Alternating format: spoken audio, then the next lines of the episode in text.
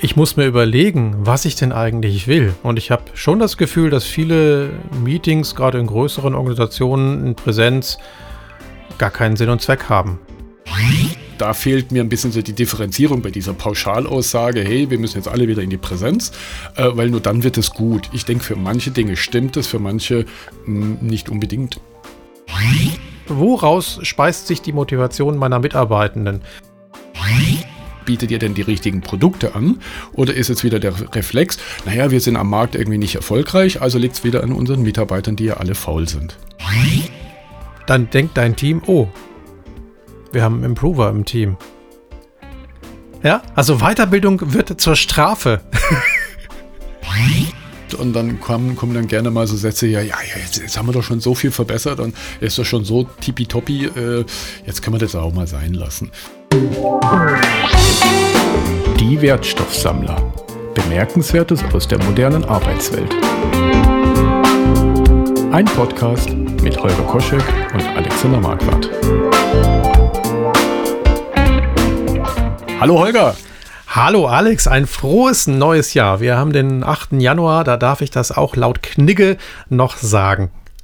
Echt, gibt es da laut Knigge ein konkretes Datum, bis man äh, das sagen darf und wann nicht mehr? Ich habe das jetzt gerade irgendwo gelesen, dass du das in der ersten Januarwoche einfach so sagen darfst und ja. äh, in der zweiten Januarwoche darfst du das so im geschäftlichen Kontext tun, in der Annahme, dass viele in der ersten Woche ja noch gar nicht gearbeitet mhm. haben und quasi ah, ja, das stimmt. Geschäftsjahr erst mit der zweiten Woche beginnt. Und ab der dritten Woche ist es dann wohl eher schräg schon. Okay, gut. Dann bin ich ja echt noch froh, dass ich heute Morgen in der zweiten Kalenderwoche, in der gefühlten ersten Arbeitswoche, äh, in unserem Daily tatsächlich noch äh, berechtigterweise ein frohes neues Jahr gewünscht habe. da fällt mir eine Last jetzt von den Schultern. Kannst du mal sehen, der, über was der Herr Knigge sich alles so Gedanken gemacht hat. Ja, toll, oder? oder? Ach Mensch. Nee, schön. Du hattest einen guten Start ins Jahr? Ich hatte einen sehr schönen Start ins Jahr. Im Freundeskreis haben wir gefeiert und das heißt, naja, gegessen, also mehr gegessen als gefeiert. Also äh, feiern in unserem Alter fällt halt vielleicht ein bisschen anders aus. Äh, sind gute Gespräche, sind dann tatsächlich äh, der Kern der Feier. Und das war schön, ja. ja super. Und selber? Bei uns auch. Ja, wir, wir waren hier zu Hause, haben uns das Feuerwerk auf der Rheinebene angeschaut. Das geht ja von hier ganz gut. Ja, schön. Und freue mich, dich wieder zu sehen und zu hören und ähm, mich wieder über spannende Themen mit dir zu unterhalten. Ja. Hast ja auch ein ganz tolles Thema ja auch gleich schon mitgebracht. Ja, ich habe in der Computerwoche gelesen. Jetzt will ich mal genauso hm. wie viele, die mit Agilität anfangen. Ja, ich habe das in der Computerwoche gelesen. Wir müssen das jetzt mal machen.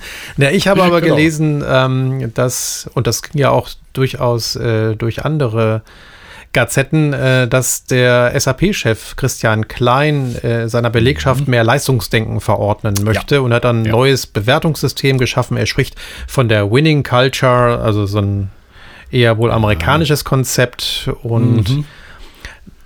hat dann ähm, ja mehrere Leistungsklassen, in die er seine Mitarbeitenden einordnen will und ähm, was dann damit passiert, das ist dann wohl noch offen. Ne? Also wenn ich in der untersten Klasse bin, muss ich dann mit Kündigungen rechnen. Mhm. Gut, äh, ist okay. in Deutschland nicht so leicht. Und was ich auch gehört habe, ist, dass wohl der Betriebsrat auch noch äh, gar nicht dem Ganzen zugestimmt hat. Und was er aber mhm. auch will, neben diesem Bewertungssystem, ist mehr Präsenzpflicht im Büro. Die Leute sollen wieder ins Büro kommen.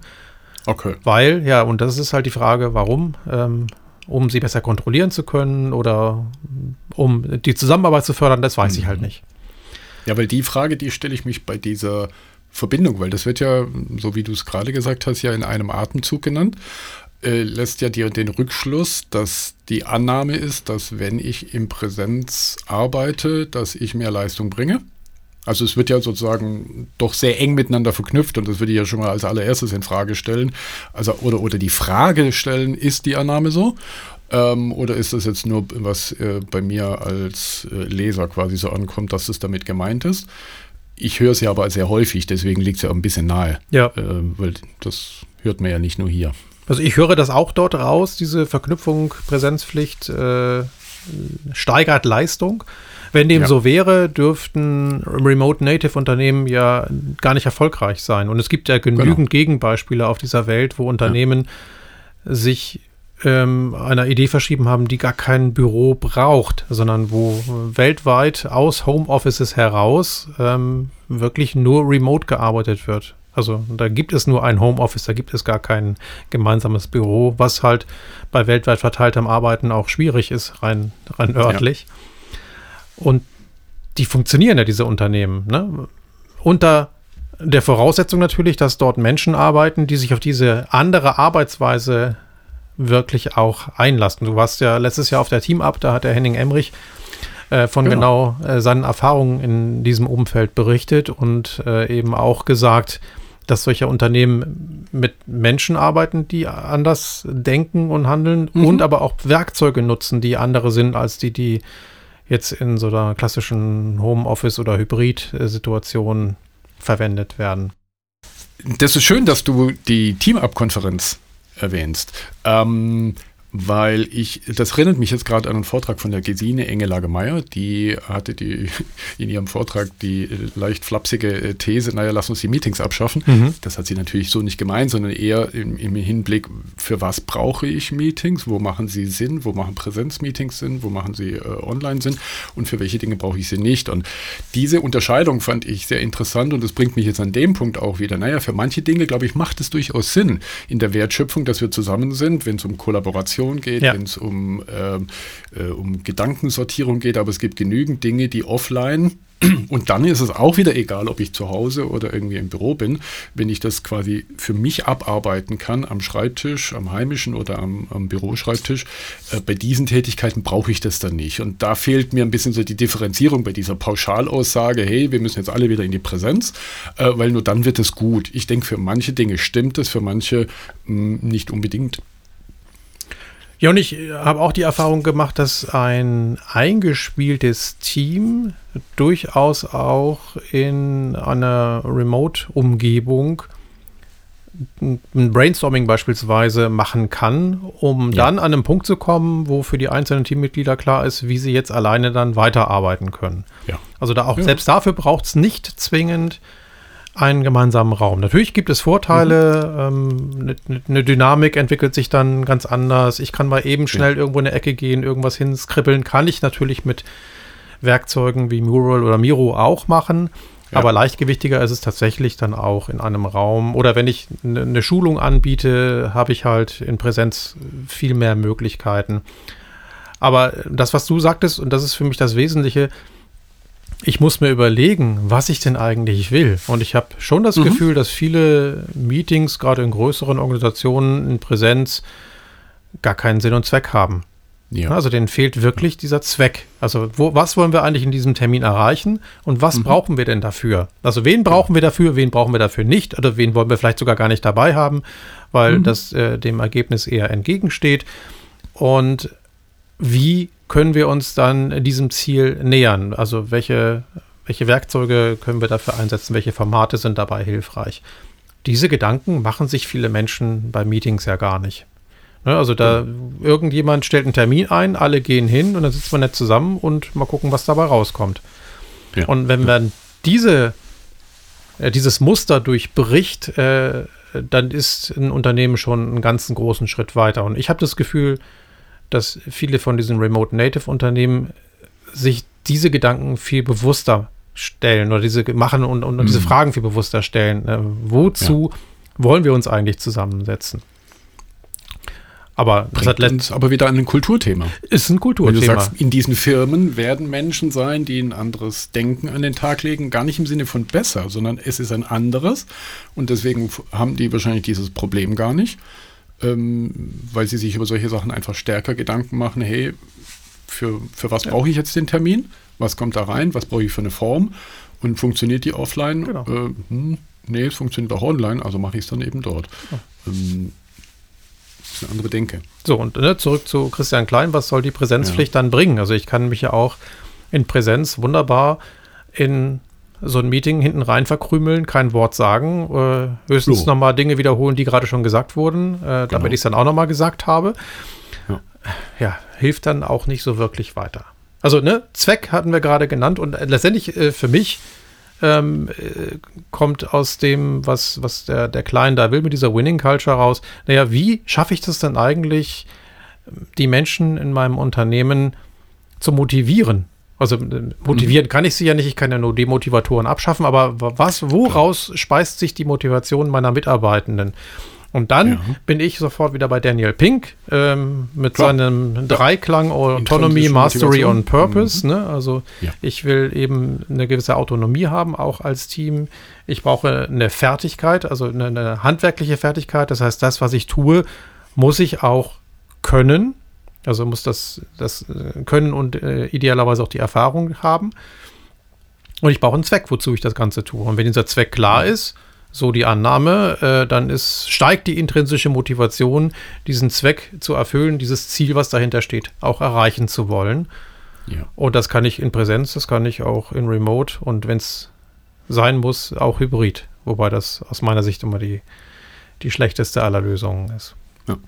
Über einen Satz in diesem Artikel bin ich noch gestolpert. Ähm, der ist jetzt kein, kein Zitat, äh, also er heißt, einigen Mitarbeitern sei offenbar nicht bewusst, wie ernst die Lage sei, berichtet das Handelsblatt. Ne? Jetzt haben wir also zwei äh, indirekte Reden sozusagen gerade. Also einmal das Handelsblatt irgendwie zitiert dann den Mann, also ob er das so gesagt hat. Aber wir gehen jetzt mal davon aus, dass er das so gesagt und so gemeint hat äh, für einen Moment. Äh, aber diese Aussage finde ich ja so interessant, ähm, weil das würde ja dann heißen, wenn ich im Büro bin, wenn ich Präsenz habe, dann ist automatisch klar mir als Mitarbeiter, wie ernst in Anführungszeichen die Lage meines Unternehmens ist. Und das ist auch schon wieder so eine gedankliche Abkürzung, mit der ich so meine Schwierigkeiten mhm. habe. Also zum einen unterstelle ich jetzt einfach mal, das darf man mir jetzt ganz äh, schlimm als Boshaftigkeit unter, äh, unterstellen, dass er bestimmt nicht jeden Einzelnen oder Leute gefragt hat, ob ihnen klar ist, wie die Lage ist. Es ist ja auch wieder so eine Annahme. Meine Mitarbeiter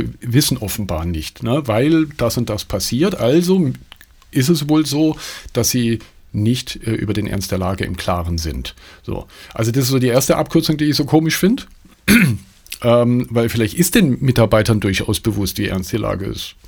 Wissen wir nicht. So, und das zweite dann halt eben genau dieses, naja, äh, und weil ihnen das ja eben nicht ernst ist äh, oder der, der, Ernst der Lage nicht klar ist, dann muss ich natürlich jetzt sagen, jetzt bleibt da alles schön irgendwie äh, nicht mehr im Homeoffice, sondern dann kommt er rein und dann wird wieder alles gut. Und das ist für mich halt schon wieder so ein, na, wie nennen wir das gerne mal so, Management by Hope.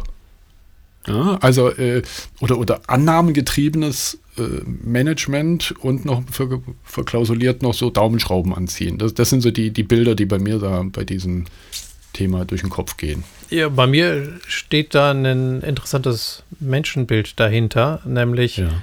wenn den Menschen der Ernst der Lage nicht klar ist, ähm, dann ziehe ich diese Beobachtung oder diesen Schluss ziehe ich aus der Beobachtung, dass sie nicht leisten oder nicht so viel leisten, mhm. wie sie denn leisten mhm. könnten. Mhm. So. Genau. Also mein Menschenbild ist, die Menschen sind von Natur aus faul. Ja. Ne? Und ähm, genau. wenn ich sie ins Präsenz, in, in, in, Präsenz hole, also ins Büro hole, kann ich sie besser kontrollieren und dann kann ich eben was gegen diese Faulheit tun. Also ich ja, genau. trete ihnen im übertragenen Sinne in den Allerwertesten, damit sie dann leisten. Ja. So. Und jetzt kommt mir als Agilist noch ein anderer Gesichtspunkt in, durch den, äh, in, in, in den Kopf. Und zwar nämlich dieser Unterschied zwischen Effektivität mhm. eines Unternehmens und Effizienz. Und hier habe ich den Eindruck, es wird wieder an der Effizienz gearbeitet. Ne? Also wir müssen gucken, dass meine Mitarbeiter effizient arbeiten. Aber vielleicht verdient ja diese Firma, SAP, deswegen kein Geld, weil die Produkte am Markt nicht konkurrenzfähig sind. Und das ist ja eine Ausrichtung. Bauen wir denn das Richtige? Ja das für den Markt ist. Und das ist eine ganz andere. Da kann ich als Mitarbeiter unter Umständen ganz fleißig sein, sowohl Präsenz oder auch eben nicht Präsenz und kann ganz toll, ne, bei denen, die machen ja Softwareprodukte, kann ich ganz toll programmieren, kann ganz tolle Interfaces bauen, irgendwie wie auch immer. Das kann ich machen, wenn der Markt da draußen das Produkt, was diese Firma anbietet, aber nicht haben möchte, wird diese Firma trotz der effizienten Arbeit ihrer Mitarbeiter kein, kein oder wenig Geld verdienen. Also ich meine, die Frage muss man auch stellen. Naja, bietet ihr denn die richtigen Produkte an? Oder ist jetzt wieder der Reflex, naja, wir sind am Markt irgendwie nicht erfolgreich, also liegt es wieder an unseren Mitarbeitern, die ja alle faul mhm. sind. Und wenn diese Hypothese zutrifft, dass die Mitarbeitenden nicht wissen, wie ernst die Lage mhm. ist, ja. dann stelle ich doch die Frage, was kann ich denn dafür tun? Damit sie mhm. mitbekommen, wie ernst die Lage ist. Und dann bin ich genau. wiederum bei dem agilen Thema, ja. nämlich bei der Transparenz. Ja. Und daran hapert es ja oft in Organisationen. Also ich höre das durchaus nicht selten, dass sich darüber beklagt wird, dass die Leute ja nicht wissen, äh, was denn hier so an, an schwierigem Marktumfeld äh, dafür äh, sorgt, dass man sich noch mehr strecken muss. Sag ich, naja, aber wie macht ihr es denn transparent? Ja, nee, und das, da müssten wir jetzt ja hier unsere Zahlen offenlegen. Ja, genau. so, und ähm, Stimmt. das ist die erste Reaktion. Und die zweite Reaktion ist oft, ja, außerdem, das versteht ja niemand. Sag ich, naja. Ja, äh, erstmal ist das auch wieder eine Annahme, dass äh, eure Mitarbeitenden so etwas nicht verstehen. Und wenn sie es nicht verstehen, dann erklärt es ihnen doch. Genau. Also, genau. wenn, weil das ist doch das Beste, was ihr machen könnt, wenn ihr ihnen ja, die Zahlen gebt und auch noch eine Lesehilfe dazu Mhm. Dann kommen sie von sich aus darauf, ach okay, es ist also alles gar nicht so einfach, äh, wie es dann vielleicht zu sein scheint. Und viele Zusammenhänge, ja, äh, verstehe ich halt auch nicht, weil ich mich äh, mhm. äh, bisher noch nicht darum kümmern musste. Ich werde nicht vergessen, als ich damals ja ähm, eine Unternehmensberatung mit aufgebaut habe, wurde ich mhm. auch zum ersten Mal mit dem schönen Begriff der Liquidität konfrontiert, als ja. nämlich einer mhm. unserer beiden Gründer mir das mal erklärt hat und gesagt, pass auf, äh, wir können jetzt hier Aufträge ohne Ende haben und ähm, ihr seid alle unterwegs und arbeitet und ähm, erwirtschaftet auch erstmal auf dem Papier was fürs Unternehmen. Ja. Aber solange diese Kohle nicht auf dem Konto ist, ja klar, ja, passiert hier halt irgendwann gar nichts mehr. Also wir, wir können, Logisch. wer weiß, wie viele Aufträge annehmen und auch mhm. ableisten und dann stellen wir eine Rechnung dafür und wenn diese Rechnung auch nicht mhm. bezahlt wird, können wir euch kein Gehalt auszahlen. So einfach ist das. Das ist Liquidität. Genau. Also es reicht nicht ja. nur, äh, einen guten Auftragseingang zu haben, sondern die Liquidität mhm. muss halt eben auch gewährleistet sein. Das war für mich so ein genau. riesiges Aha-Erlebnis damals. So, mhm. ah, okay. Ne? So, und, und so ähnlich ist jo. es halt auch mit diesem, ähm, ihr wisst gar nicht, wie ernst die Lage ist. Genau. Ja, da, ja, das, Vielleicht habt ihr das auch nicht erklärt. Äh, genau, es ist wie halt auch. die Lage ist. Und das sind halt, also ne, äh, in, in den Unternehmen sind es halt nicht alles Betriebswirtinnen und Betriebswirte, die dort arbeiten. Aber ich behaupte, die meisten Menschen können so die Grundlagen der Betriebswirtschaftslehre durchaus verstehen, wenn man es ihnen mal erklärt. Und das macht was mit den Menschen. Viel mehr, als wenn ich sage, oh, das ist alles schwierig und wir müssen jetzt mal aber richtig, weil die Lage ist so, so dramatisch. Ja. Das höre ich mir an und äh, dann denke ich so, ja, ja, so ganz schlimm, wie das jetzt hier äh, dargestellt wird, ist es doch am Ende gar nicht. Ja, genau. Bis ich es nicht ja. schwarz auf weiß gesehen habe. So. Aber ja. Also es ist so ein paternalistisches Denken, das ich dahinter vermute. Mhm. Ähm, oder, oder glaube zu sehen. Ja, ich weiß ja nicht, ob es ein paternalistisches ist, aber es ist so ein bisschen so dieses gruppmäßige, naja, ich entscheide, weil ich der Einzige bin, der natürlich die Sachverhalte irgendwie versteht. Äh, nur, dass halt im ausgehenden 19. Jahrhundert äh, der Mitarbeiter bei Krupp, ob berechtigt oder nicht, kann man auch gerne diskutieren, aber ähm, eher in der Produktion so gehalten wurde, dass er die Tätigkeiten, die er macht, äh, geistig schnell durchdringen kann also ne, diese berühmte Trennung zwischen gedanklicher, planerischer Arbeit einerseits ja. und händischer, äh, nicht gedanklicher Tätigkeit äh, in der Wertschöpfung. Ähm, aber das haben wir ja in einem Unternehmen, bleiben wir jetzt mal bei denen, bei SAP erwarte ich, dass die Mitarbeiter in der Regel Brainworker, Knowledge Worker sind und äh, nicht händische Tätigkeiten machen. Und da zu unterstellen, die verstehen das nicht, ähm, finde ich ein bisschen eine herablassende Haltung, weil das sind Menschen, die durchaus mit ihrem Hirn arbeiten können und die kann man halt auch nicht so führen. Ja? Nee. Und da sind wir wieder bei Daniel Pink. Da muss ich halt für intrinsische Motivationsfaktoren irgendwie sorgen. Und das Thema Autonomie greift ja hier genau zu 100 Prozent zu. Ja. Ne? Wenn ich nicht die Autonomie habe zu sagen, ich kann äh, mein Interface-Design am heimischen Schreibtisch genauso gut irgendwie und genauso schnell irgendwie auf die Kette kriegen äh, für die neueste S4 HANA-Version. ähm, und ich das nicht entscheiden kann, äh, dann greift das halt genau in dieses Autonomy-Thema rein und jo, dann ist halt die Frage, wie hoch die Motivation ist, wenn ich sage, ich muss dann irgendwie weit fahren, obwohl das in mein Lebenskonzept gerade nicht reinpasst. Und dann stellt sich auch die andere Frage, jetzt nicht nur vom Menschenkonzept, sondern ist es dann wirklich schneller? Ja. Weiß ich nicht. Ja. Kann, kann auch genau andersrum sein. Und auch bei der Mastery, ne, bei der handwerklichen Fähigkeit, äh, stellt sich ja die Frage, woran liegt es denn, dass vielleicht jemand diese Fähigkeit, die von ihm verlangt wird, gar nicht hat? Also gab es denn überhaupt die Möglichkeit, sich weiterzubilden? Oder ist es nicht so, dass in vielen Organisationen ja. es zwar offiziell ein Weiterbildungsbudget und Kontingent gibt, mhm. das aber mhm. selten abgerufen wird, weil das Tagesgeschäft und die Kunden halt doch irgendwie viel, viel, viel, viel wichtiger sind. Und so drehe ich mich halt in meinem täglichen Hamsterrad und nehme mir gar nicht die Zeit, mich mal weiterzubilden und äh, damit ja auch das Unternehmen äh, weiterzuentwickeln. Ja. Es, es, wird ja auch hier zumindest geschrieben, dass diese ähm, Improver nennen sie, um sie eben nicht Low Performer zu taufen. Das ist ja auch schon so ein schöner Euphemismus. Ja. Äh, also diese Improver, also die es nötig haben, sich zu verbessern, so, ja, so ist ja der Begriff quasi ja zu verstehen, ähm, dass denen ähm, Weiterbildungsmaßnahmen ja angeboten werden. Ich glaube, das war so die, die Idee, wenn ich das jetzt aus dem Text richtig rausgelesen habe. Würde ja auch unterstellen, naja, also nur weil jemand nicht diesem Leistungsverständnis ähm, entspricht, dass wir da so an den Tag legen mit unseren, das wird ja irgendwie gemessen nehme ich mal an. Ne? Also das müssen die ja irgendwie messen, damit sie in diese Kategorien äh, die ja. Menschen einsortieren können. So, und äh, heißt es denn automatisch, wenn diese Kriterien, die da angesetzt werden, dazu führen, dass ich jetzt ein sogenannter Improver bin, dass es mir also an Weiterbildung fehlt? Das ist ja die Unterstellung. Ja. Muss es gar nicht, das kann an ganz anderen Faktoren liegen. Ja. Also ähm, auch hier ist wieder unheimlich viel Annahmen. Also es hört sich so gut an, Mensch, du kriegst eine Weiterbildung bei uns. Und es hört sich ja im ersten Schritt total toll an. Man sagt, hey Mensch, wir legen als Unternehmen Wert, dass unsere Menschen sich weiterbilden dürfen, die bei uns arbeiten. Aber das kriegt halt so dieses Geschmäckle von, ähm, naja, du bist halt zu doof. Und das ist der Punkt. Das finde ich ja gerade extrem spannend. Stell dir mal vor, du arbeitest da bei SAP und sagst ja, äh, übrigens nächste Woche bin ich nicht da, da bin ich auf einer Weiterbildung.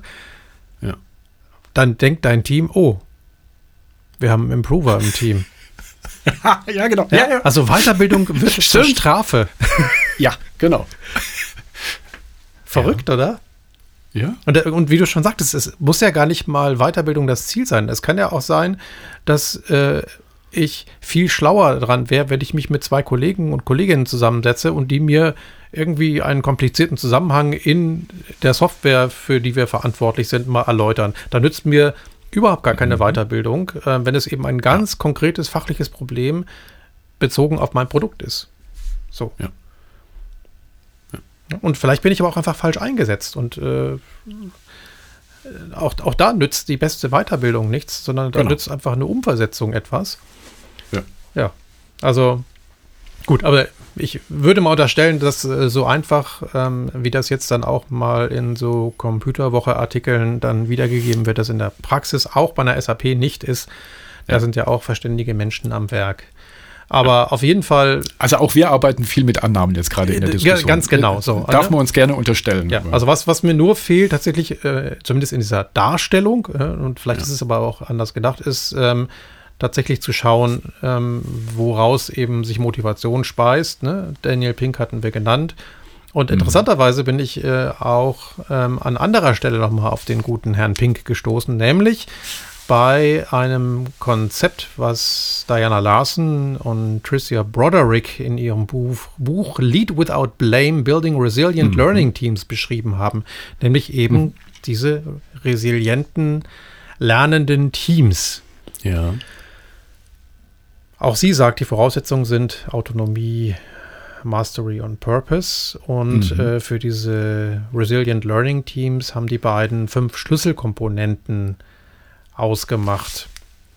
Darf ich da noch ganz kurz ja. Gedanken, bevor wir in die ja. eintauchen? Weil allein dieser Titel, ja. wenn ich das jetzt so als ein bisschen holzschnittartig neben den Artikel, den wir da von dem SAP-CEO mhm. legen und sage, wenn ich nur diesen Titel daneben lege, Lead Without Blame, und mir das andere mal dagegen lege, ja. dann, dann erkenne ich schon unheimlich große Unterschiede, weil äh, es geht auch um Führung, es geht auch um ein Bedürfnis, das hier ein Unternehmenslenker hat, seine Firma wieder in stabiles Wasser zu bringen. Ja? Also ja. das ist ja erstmal die ganz positiv unterstellte äh, Annahme, dass er das vorhat. So, ja? Und wenn ich dann sage, aber er, er, er macht es mit Blame. Das stimmt. Ja, er sagt erstens, äh, wir, wir, fokussieren uns auf unsere Mitarbeiter, weil die nicht gut genug sind. Wahlweise, weil sie nicht das Verständnis haben, weil sie den Ernst der Lage nicht verstehen, weil sie zu faul sind, weil sie irgendwie, äh, ne, da gehen so diese ganzen Gedankenblasen von äh, Work-Life-Balance, Überspitzung, irgendwie Generation Z, alle wollen nicht arbeiten. Also der, der, diese ganze Gedankenblase, was man Menschen vorwirft, geht in meinem Kopf bei so einer, bei so einer Thematik dann auf. Und ja. wenn ich das jetzt so daneben halte, dann sage ich jetzt, es ist hier doch allein schon vom Titel des Buches ein ganz anderes Statement. Der komplette Gegenentwurf dazu. Das ja. äh, sehe ich tatsächlich auch. Und äh, auch, auch dieses Building äh, Teams ist halt etwas, was ich in diesem Leistungsdenken vermisse. Also da geht es nicht ja. darum, irgendwie etwas zu bauen, sondern zu kategorisieren und mit mhm. konkreten Maßnahmen gegen Missstände anzugehen. Ja. Aber äh, das hat für mich noch keinen, äh, ja, mit, äh, mit, dieser Komplexität von, von Teamentwicklung auch gar nicht gerecht. Ne? Also da passiert was, also da, da funktioniert was nicht, also schmeiße ich eine Schulung drauf und genau. ja, dann kommt die nächste Bewertung und dann ist es weg. Äh, ist, glaube ich, ein bisschen zu kurz gehüpft. Ja. Das andere ist die, die Frage, resilient, ist, ist, eine Resilienz ist ja auch so ein, so ein ja, fast ein Modewort geworden. Das, mhm, ein bisschen schon, das stimmt. Ja, und äh, da, ich habe jetzt das Buch nicht gelesen, habe das nur in einem Newsletter, habe ich davon erfahren, von diesem Konzept. Und meine Frage ist halt, was für eine Resilienz ist denn da eigentlich gemeint bei diesen Teams? Mhm. Und äh, da wird in diesen fünf Schlüsselkomponenten ein bisschen was deutlicher, aber vielleicht können wir ja mhm. auch nochmal gucken, ähm, was für eine Art von Resilienz äh, aus dieser jeweiligen Komponente herausgehen könnte. Die erste dieser fünf Komponenten ist eine agile Denkweise. Da ja. sind wir natürlich jetzt hier voll zu Hause. Mit dem Fokus tatsächlich auch ähm, anpassungsfähig zu sein. Also ne, Gerhard genau. Roland würde sagen, Dynamik robust, ähm, also zu gucken, mhm. wenn das Umfeld sich ändert, dass ich dann eben eine Denkweise habe, die damit gut umgehen kann. Also ich dann nicht äh, schockiert bin, sondern Veränderung als normal ansehe und auch eine, als eine Gelegenheit für, für, für Wachstum. Also ne, nicht zu sagen, so, ich bin jetzt hier auf der Schiene und auf der fahre ich weiter, sondern ne, mal gucken, ja. was eben morgen an neuen Möglichkeiten sich ergeben könnte. Also sprich Resilienz im Sinne von Marktdynamik. Genau. Also wie, wie können wir auf Marktsituationen reagieren? Das ist ja die, die klassische Sichtweise, aber ich finde, das, mhm. da ist ein ganz großes Stück auch ähm, an persönlicher Resilienz drin. Denn ja. wenn ich in meinem beruflichen Umfeld lerne, so zu arbeiten, und da kann ich von mir als Person sprechen, mhm. äh, habe ich in den letzten Jahren durch diese Beschäftigung in komplexen Umfeldern auch gelernt, in meinem privaten Leben viel besser mit Veränderungen umgehen zu können. Mhm. Ja. Ja, das stimmt. Ja. Und das finde ich einen, ganz spannenden Rückschluss. Und äh, habe das beispielsweise auch in der Corona-Pandemie gemerkt, dass mich mhm. das gar nicht so hart umgeworfen hat und auch äh, ich mit dieser Unsicherheit, dem Nichtwissen, was denn der richtige nächste Schritt ist, recht gut umgehen konnte. Also ich glaube, das war gerade für unsere Berufszunft, bei der es ja normal war, dass du als externer Berater, Begleiter, Coach, Trainer 100, äh, 150 Tage im Jahr unterwegs warst bei Kunden vor Ort und auch die Erwartungshaltung ja auch war in vielen Situationen, bitte sei bei uns vor Ort, mhm. mit den Teams, mit der Organisationsentwicklung zu arbeiten, ein Training zu halten. Jetzt auf einmal das komplett zu Hause zu machen, war im ersten Moment für mich, äh, wie für die meisten von uns, wahrscheinlich fast unvorstellbar erstmal. Und das hat ja auch eine große Änderung, äh, ja. in unserem Selbstverständnis gebraucht. Genau, aber wir sind und auch die Unternehmen, zumindest mit denen ich gearbeitet habe, sind gut damit umgegangen. Genau. Und äh, im Sinne der Resilienz gestärkt daraus hervorgegangen. Mhm. Ja. Dann das Lernen ist also das kontinuierliche Lernen, ist ja etwas, was sie auch betont. Ähm, naja, die Kultur des lebenslangen Lernens.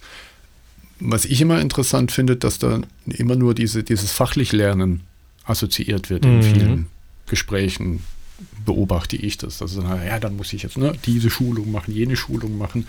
Da entspringt vielleicht auch eben genau dieser Gedanke heraus, äh, der da auch in dem, in dem Artikel ähm, von dem Kleinen äh, gefordert wird, naja, wenn die Low-Performer oder Improver sind, dass sie eben lernen müssen.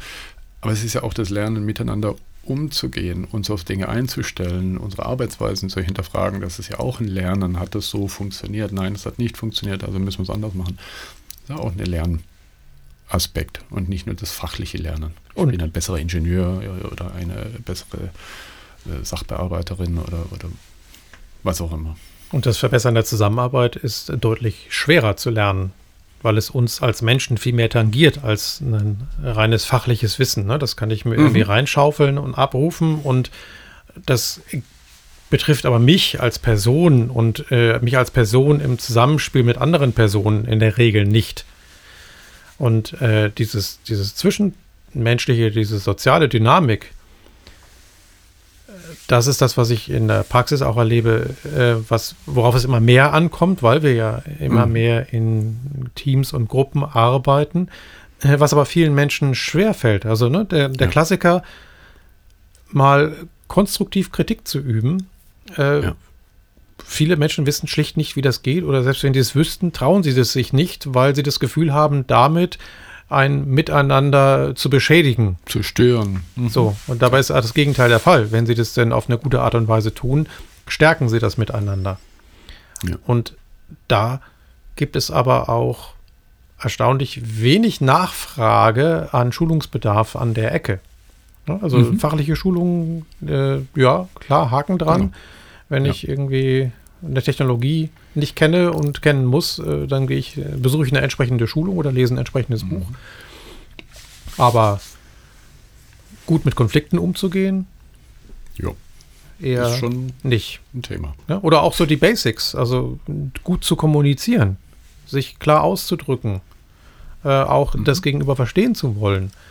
Oder auch, ne, wir hatten es ja gerade mal ein gutes Meeting zu planen und durchzuführen im Sinne von moderieren.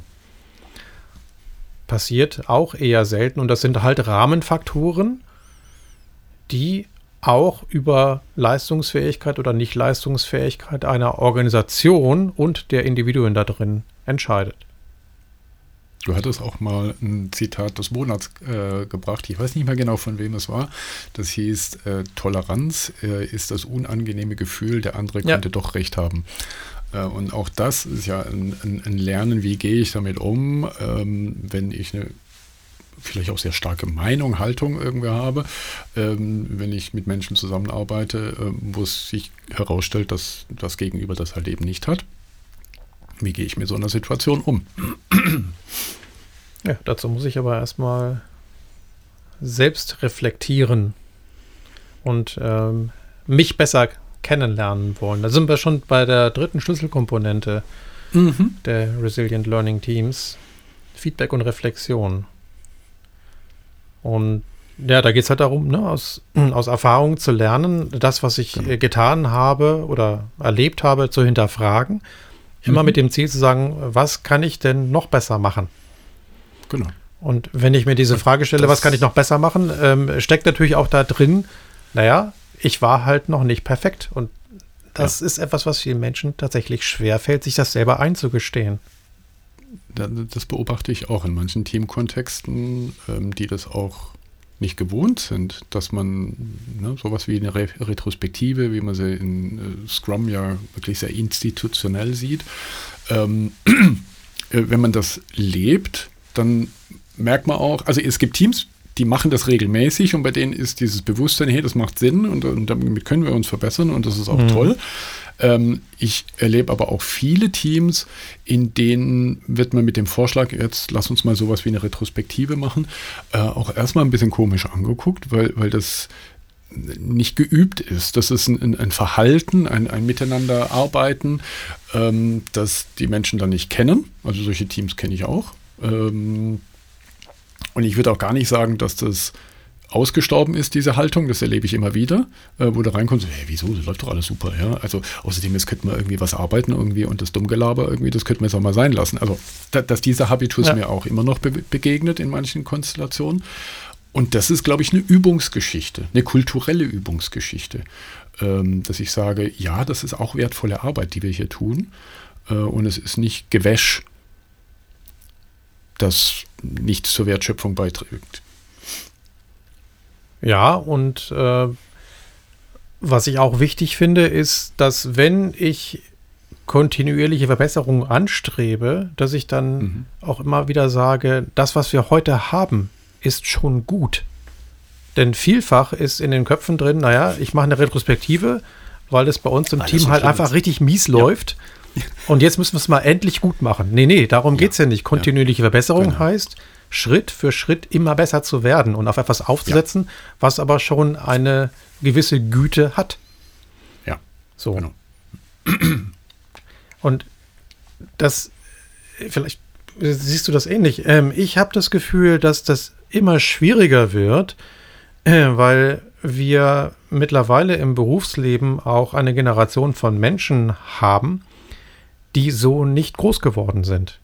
Denen mhm tatsächlich auch eine gewisse Selbstkritikfähigkeit aberzogen oder nie anerzogen wurde, weil schon in der Schule oder auch im Kindergarten ihnen so unangenehme Erlebnisse wie jemand anderes kann vielleicht etwas besser als ich mhm. gar nicht zugemutet wurden. Das wurde weggeredet, ne? oder ich erinnere mich an die Diskussion, ich glaube im letzten Jahr war sie über die Bundesjugendspiele und ob man sowas überhaupt noch stattfinden ja. lassen darf, ja, ja. solche mhm. Wettbewerbe, wo halt es dann Gewinner und Verlierer gibt.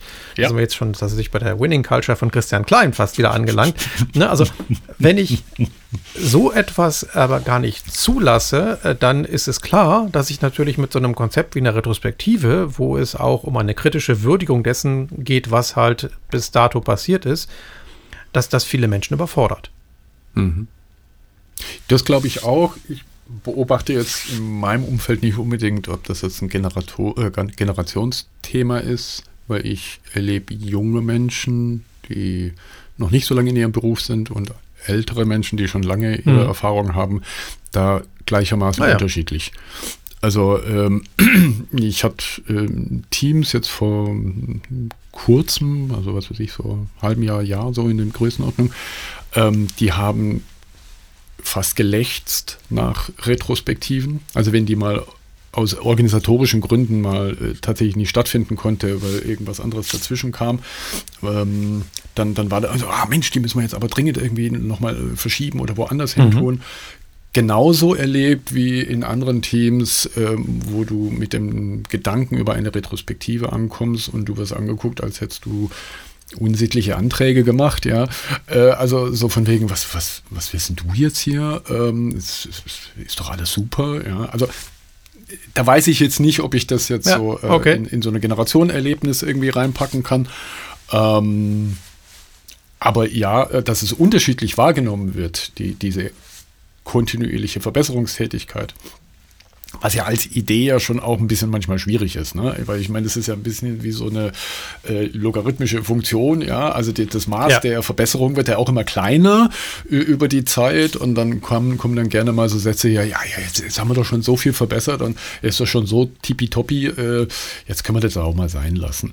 Also ja, beobachte ich auch manchmal dass, dass sowas kommt. Ja, wobei das nicht nur immer logarithmisch sein muss. Also manchmal ist es ja auch ja. disruptiv, ne, dass ich halt dann wirklich ja, ja, ja über eine, eine, größere Änderung, auch vielleicht eine, in, der, in der Organisationsstruktur, nochmal ganz anderes Potenzial heben kann. Aber im Großen und Ganzen gebe ich dir schon recht, also bei, bei Teams, die halt äh, über längere Zeit zusammenarbeiten und regelmäßig ihre Retrospektiven machen, äh, da beobachte ich auch diese, diese abflachende Kurve. Und ja. äh, aber dann ist es ja vielleicht an der Zeit, mal zu sagen, ne, was können wir denn tun, um da nochmal mehr zu gewinnen, mehr Effektivität äh, in die Retrospektive reinzubringen. Ja, und dann kann ja eine Retrospektive ja auch eine, eine, ein Ort sein zur Bildung von der gemeinschaftlichen Psychohygiene und äh, dass man auch das. miteinander einfach Zeit miteinander verbringt. Auch mal ein, ist ja auch eine der Ideen, so wie ich es verstehe, in, in, Scrum zu sagen, wir haben ne, diesen Sprint und bei diesem Bild von wir rennen irgendwie und dann hat man eine Zäsur, wo man sich nochmal hinsetzen kann und im schlimmsten Fall äh, Gummibärchen miteinander isst, weil es das gerade gut tut, was ja auch einen Wert hat. Ja. Ne, dass wir als Teamgefüge äh, einen Ort haben, wo wir in Anführungszeichen ums Lagerfeuer sitzen können irgendwie und äh, als Team Team sein können und jetzt nicht äh, äh Leistung abgeben müssen. Mhm. Finde ich hat auch einen großen Wert. Ja, und was ich auch wichtig finde, ist tatsächlich, wenn ich in einer Retrospektive mal eine Maßnahme gefunden habe, von der alle die Annahme haben, dass sie das Team weiterentwickeln kann, mhm. dass ich dann nicht gleich in der nächsten Retrospektive, wo vielleicht diese gewünschten Veränderungen sich nicht eingestellt habe, dann sage, ah, das hat nicht funktioniert, wir machen jetzt was Neues. Ja. Sondern auch ja. das mal aushalte, das mal über Wochen oder vielleicht sogar einen Monat oder zwei Monate mal laufen zu lassen und dann zu schauen, ob das nicht vielleicht tatsächlich etwas ist, was sich eben nur langsam entwickelt und wo ich eben mhm. nach einer Woche oder zwei Wochen diese Veränderung noch gar nicht richtig sehen, beobachten, messen ja. kann. Ja. Auch so ein bisschen versöhnlicher ja. mit uns als Team sein, ja. dass man äh, auch hier nicht äh, sofort einen Erfolg sehen muss, sondern dass es einfach einen Moment geht. Mhm. So, vierte Schlüsselkomponente. Also, ja, genau, hast du noch was? Genau. Umfeld, ne? Äh, vierte Schlüsselkomponente ist die effektive Kommunikation. Ja, über Kommunikation hatte ich ja eben schon gesprochen, als Grundlage mhm. aus meiner Sicht eigentlich für alles. Also, wenn ich gut kommuniziere, behaupte ich, äh, dann fallen mir viele andere Dinge viel, viel, viel leichter. Ne? Also, ne, da sind wir auch wieder beim Thema Transparenz. Ähm, wenn es mhm. mir gelingt, ähm, eine Transparenz über den Stand meiner Organisation herzustellen und das so kommuniziere, dass es eben auch zielgruppengerecht angenommen werden kann, äh, dann ist die Annahme, dass viel mehr Menschen tatsächlich sich dem Zweck dieses Unternehmens leichter verpflichten und auch selber kreative Ideen äh, finden können, wie dieses Unternehmen sich weiterentwickeln kann. Ja. Bringt mich an einen systemischen Ansatz von Kommunikation. Ähm, weil die Frage ist ja auch immer, äh, es gab ja auch den guten Luhmann, der ja, sagte, dass Kommunikation ja unwahrscheinlich ist. Ähm, und die, wenn ich jetzt den Begriff der effektiven Kommunikation nehme, dann würde ich sagen, naja, da hat dann Kommunikation stattgefunden, also als Beschreibung eines guten Zustandes. Ja. Und wenn ich das jetzt auch wieder äh, auf die Aussage, unsere Mitarbeiter äh, wissen nicht, wie der Ernst der Lage ist, dann würde ich sagen, da hat Kommunikation nicht stattgefunden. Mhm. Und gar nicht im Sinne von, hat der eine jetzt Schuld oder der andere, also der eine, der sozusagen nicht zuhört oder nicht zuhören will, ist ja vielleicht sogar die Unterstellung in diesem Artikel, oder der andere, der es nicht vermittelt bekommt. Ähm, da bin ich noch gar nicht mal auf der Ebene, in die eine oder in die andere Richtung jetzt eine Schuldverweisung zu machen, sondern nur die objektive Erkenntnis, es hat keine effektive Kommunikation stattgefunden, dass die Information von A nach B gewandert ist. Ja, was mir an dem Begriff effektive Kommunikation so gut gefällt, ist, dass ich, äh, um das äh, wirklich zu tun, ja auch den Effekt meiner Kommunikation beobachten muss. Ja. Ne? Sonst ist sie nicht ja. effektiv, wenn der Effekt sich genau. nicht einstellt. Und der Effekt ist ja, ja das, was ich damit bezwecken möchte. Und dann komme ich gar nicht drum hin, zu schauen, ob das, was ich mit meiner Kommunikation bezwecken wollte, auch so bei den Empfängerinnen und Empfängern angekommen ist. Und dann genau. mache ich ja. gute Kommunikation, indem ich halt ja, ja, im ne, klassischen Coaching-Sinne aktiv zuhöre oder halt auch äh, mhm. über andere Mechanismen, über Feedback-Mechanismen äh, versuche herauszufinden, ob das so empfangen wurde, wie ich es gesendet habe oder glaubte gesendet zu haben also, ist ja auch beim, bei der Methodik der User Story eine der drei Prinzipien, dass ich sage, Confirmation ist ja dieser 3C-Thema. Ja. Ist ja eins davon Confirmation. Was ja, er lässt, genau. heißt, ich nehme dieses Mittel der User Story, äh, um bei dem Erzählen dieser, dieser User Story ähm, mitzubekommen, hat mein Gegenüber das verstanden oder eben nicht, dass ich diese Confirmation darüber habe, indem ich sage, okay, Kinder, war euch das klar, wie ich äh, jetzt diese User Story so skizziert habe? Und, und, dann kommt halt ein wahlweise, ja, nee, haben wir äh, verstanden, also du meinst es so und so und so und hin und her oder so, äh, nee, äh, ist mir völlig unklar, irgendwie ist es so gemeint und dann hat man die Chance zu sagen, nee, es ist eben doch nicht so gemeint oder ja, doch, war genau so. Und also, dass ich diese Confirmation, das erkenne ich da als Modell mhm. quasi auch wieder drin. Ähm, und deswegen würde ich sagen, ja, diese effektive Kommunikation, das ist dort angekommen und ich kann es überprüfen, ähm, ist ein wichtiger Aspekt und nicht ich schieße eine Information in den Äther ähm, da komme ich jetzt wieder an dieses Thema der Ernst der Lage.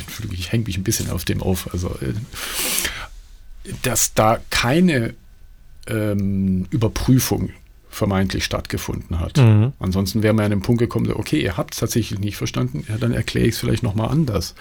Ähm, und wenn wir jetzt ja. über äh, Kommunikation in Teams reden, ne, das ist ja äh, der Kontext, in dem Larsen und Broderick da mhm. sich bewegen, dann finde ich es auch wichtig, dass äh, die, die Kernannahmen innerhalb eines Teams eben auch geteilt sind und äh, es ein mhm. gemeinsames Verständnis über die Grundlagen dessen, was das Team als Ziel hat, äh, dann auch vorhanden ist. Denn nur dann bin ich ja auch als Team aussagefähig. Sprich, egal wen aus dem Team ich frage, ähm, ich werde eine ähnlich lautende Antwort bekommen. Das ist das, was für mich auch ein gutes Team ausmacht und eben nicht, ich spreche bei technischen Teams eine Entwicklerin, einen Entwickler an und er oder sie sagt so, ah, ja, nee, dann müssen wir mal auf den Product Owner warten, der kommt nächste Woche aus dem Urlaub zurück.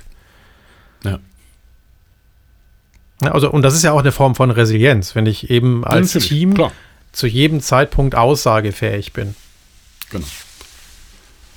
Vielleicht nicht bis ins letzte Detail eine, Nein. eines Sachverhalts, aber zumindest für die groben Aussagen, ja. Ne? Genau. Also so ähnlich wie dieses, diese Idee des T-Shaped Models, äh, was das Know-how angeht. Ja. Wir brauchen noch ein unterstützendes Umfeld. Ja, das ist die letzte der fünf Schlüsselkomponenten. Ja, Punkt, ne? Und ja, also das ist für mich das, was ich unter einem guten Team grundsätzlich verstehe. Ne? Dass es eben kein mhm. Haufen von individuellen Expertinnen und Experten ist, äh, sondern eine Gruppe von Menschen, die gut zusammenarbeiten können und die äh, die Stärken und Schwächen kennen der anderen äh, und sie entsprechend auch zu nutzen wissen. Mhm.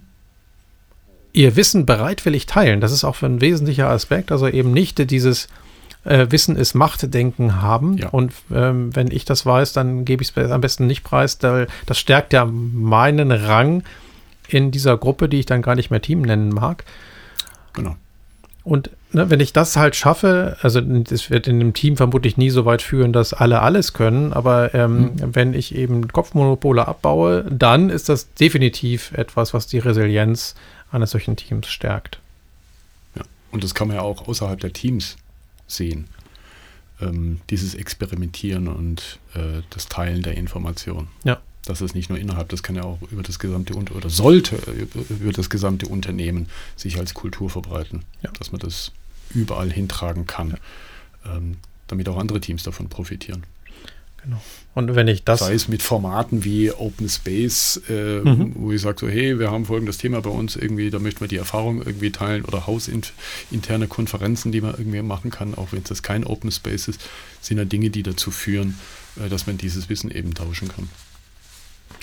Und wenn mir das gelingt, dass ich äh, Teams schaffe, die agil denken, äh, wo kontinuierliches Lernen nicht nur ein Schlagwort ist, sondern tatsächlich auch in den Arbeitsalltag eingebaut ist, äh, wo Feedback einander gegeben wird, wo die Menschen sich selbst reflektieren, um zu schauen, wo sie selber noch sich verbessern können, ähm, durch effektive Kommunikation auch ein gemeinsames Verständnis erwächst und das Ganze eben ein unterstützendes Umfeld ergibt, dann glaube ich, braucht es keine neuen Bewertungssysteme und auch keine Präsenzpflicht im Büro. Hm. Ja, vielleicht sollte. Weil die Motivation der Mitarbeiter, dann kommen wir auch wieder an den Daniel Pink. Ja. Ähm, das dazu fördert, dass die Motivation da ist. Und wie wir ja alle wissen, können wir Menschen ja nicht motivieren, sondern sie sich selbst. Ähm, und ich denke, dass die allein die Diskussion, die in diesem Artikel zitiert wird, äh, dass es einen Widerstand aus Betriebsräten vermutlich geben wird und dass das noch nicht durchdiskutiert ist, wird ja dazu führen, dass das nicht unbedingt zu einer Motivationssteigerung bei dem einen oder anderen äh, ja. führen wird. Also ich glaube eher, dass der Schuss nach hinten losgeht. Also lieber Herr Klein, vielleicht sprechen Sie mal mit Diana Larson und Tricia Broderick. Die haben gute Ideen, ähm, wie es denn auch klappen könnte. Ja. Ja, passend äh, zum äh, Leistungsdenken habe ich ein schönes Zitat des Monats von Heinrich Zille. Ah, wunderbar. Vom guten Heinrich Zille. Ja, ah, genau. Schön. Und das geht wie folgt. Wie herrlich ist es, nichts zu tun und dann vom Nichtstun auszuruhen. Man könnte meinen, Heinrich Zille wäre ein sehr früher SAP-Mitarbeiter gewesen. Ja, stimmt. Ach, wie herrlich. Ja, sehr schön. Ja, in diesem Sinne wünsche ich dir einen wunderschönen Monat. Danke Februar. gleichfalls. Genieß nochmal den vielleicht erst doch aufkommenden Winter. Ja, bei uns ist es äh, bannig kalt geworden. Und was wir eingangs gar nicht gemacht haben, aber jetzt natürlich tun können, wir können unseren Hörerinnen und Hörern äh, nochmal ein gutes neues Jahr wünschen. Ne? Also jetzt dürfen wir es ja noch, vielleicht wenn sie es hören, dann nicht mehr, weil wir dann schon dann in der dritten mehr, Woche also sind. Aber wir müssen uns mit dem Abmischen beeilen. Genau, wir, wir dürfen das auf jeden Fall noch. Und äh, ja, danke, dass ihr uns auch in diesem Jahr die Treue haltet. Genau. Super. Bis im Februar. Bis Februar. Macht's gut. Tschüss. Tschüss.